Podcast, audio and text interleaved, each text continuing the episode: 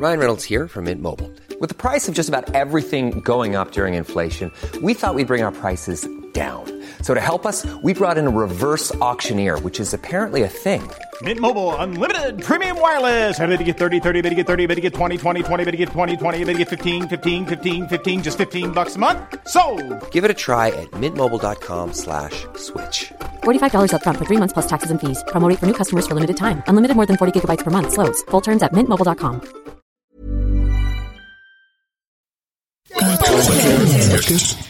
Podcast.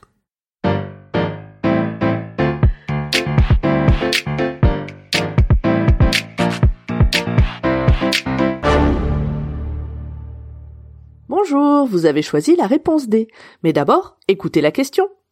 Aujourd'hui, sur la thématique gastronomie, la question est quel est ce légume que l'on nomme l'orange royale L'orange royale C'est le légume le plus mangé en Europe et tu crois que tu vas me coller avec cette question? Venu des lointaines terres d'Amérique du Sud, il s'agit bien sûr de la pomme de terre. Ne crois pas que les Européens et surtout les Français en sont tombés amoureux si facilement. Il a fallu faire preuve de ruse pour la faire accepter sur nos tables. Mais attends, je brûle les étapes. Reprenons depuis le début. La pomme de terre, à ne pas confondre avec la patate, qui est un autre tubercule et qu'on a dû appeler patate douce pour qu'on se comprenne, était toxique à l'état sauvage.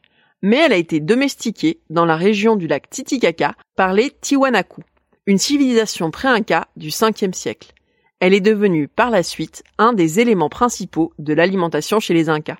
Une déesse, Axomama, fille de Pachamama, déesse de la terre, lui est même dédiée. La découverte de ce tubercule par les Européens s'est malheureusement faite dans le sang et la violence, puisque ce sont les conquistadors qui la ramènent en Espagne. Les premiers écrits qui parlent de cette plante datent de 1530. On l'appelle alors papa. Le problème, c'est qu'en espagnol, ce mot désigne le pape, et ça, ça la fout mal. Papa devient donc patata. La pomme de terre est assez vite adoptée dans le royaume de Philippe II, mais plutôt comme un remède pour soigner l'eczéma, les brûlures, les calculs rénaux. Le roi propose même au pape de s'en servir contre sa malaria, sans succès. Au cours des siècles, on la retrouve un peu partout en Europe, mais personne ne veut en manger. Et pour cause, c'est une solanacée, comme la belladone, qui est un poison. La tomate a d'ailleurs rencontré le même problème pour les mêmes raisons. En plus, elle ressemble un peu à la truffe, qui est le champignon du diable, selon la croyance populaire. Comme si cela ne suffisait pas, on l'accuse de transmettre la peste ou la lèpre. Alors, on met ses fleurs sur la table parce que c'est joli, et ses tubercules dans l'auge des cochons parce que ça mange de tout. Ce sont les familles du XVIIe siècle qui vont commencer à la faire rentrer dans les marmites, mais timidement. On n'en mange que quand on peut vraiment pas faire autrement. En France, c'est Antoine Parmentier, pharmacien des armées et précurseur de la chimie alimentaire, qui essaye de convaincre les foules.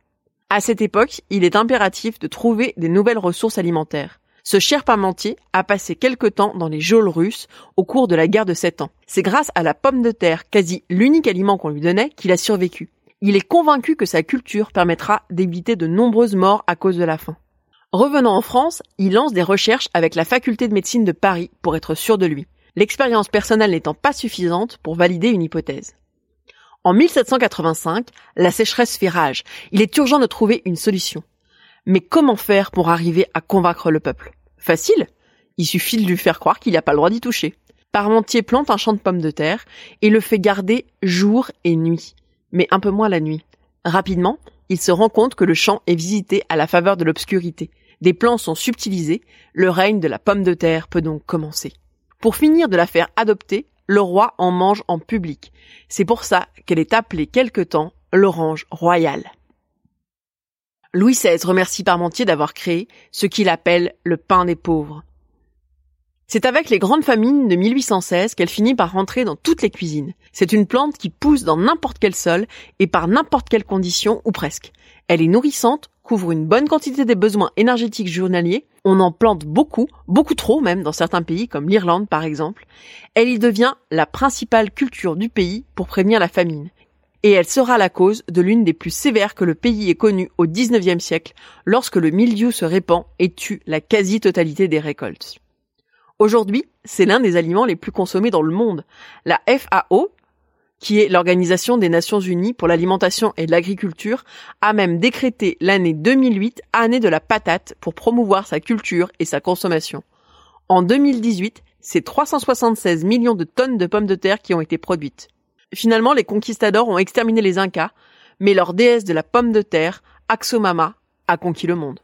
Bravo, c'était la bonne réponse. Pour aller plus loin sur ce sujet, retrouvez les sources en description. La réponse D est un podcast du label Podcut. Vous pouvez nous soutenir via Patreon ou échanger directement avec les membres du label sur Discord. Toutes les informations sont à retrouver dans les détails de l'épisode. À demain pour une nouvelle question sur la thématique science et techno.